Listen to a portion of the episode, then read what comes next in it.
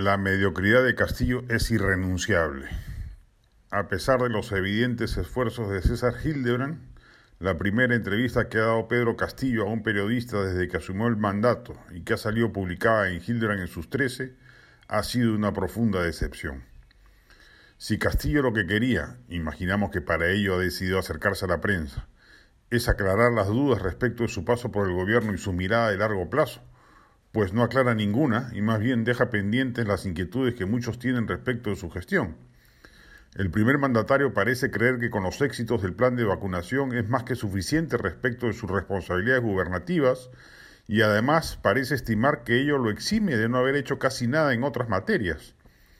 No aclara lo de Zarratea, defiende el nombramiento de Salaberry, no admite mayores errores, no aclara si va a haber cambio de gabinete o no, no logra definir su estrategia respecto a una asamblea constituyente, etc.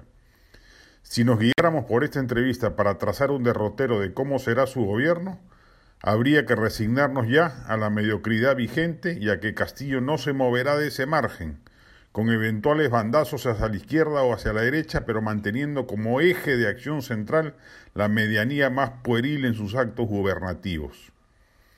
Es realmente una lástima, porque el mundo global atraviesa por un periodo de bonanza en los precios de las materias primas que nos podría permitir un despegue económico sustantivo, capaz de reducir las tasas de pobreza en la misma proporción que se logró en la segunda gestión de Alan García, quien también gozó de esa bonanza internacional, pero para ello se requieren señales claras y contundentes, no mensajes esquivos, cifrados, cargados de incógnitas.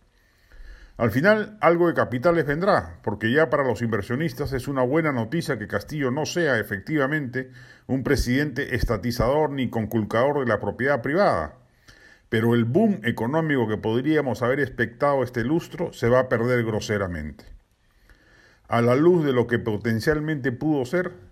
estos serán cinco años perdidos. No habrá ni siquiera grandes cambios estructurales, ni reformas importantes, ni en salud ni en educación, con un gobernante tan limitado y de poca monta como el que nos ha tocado en suerte.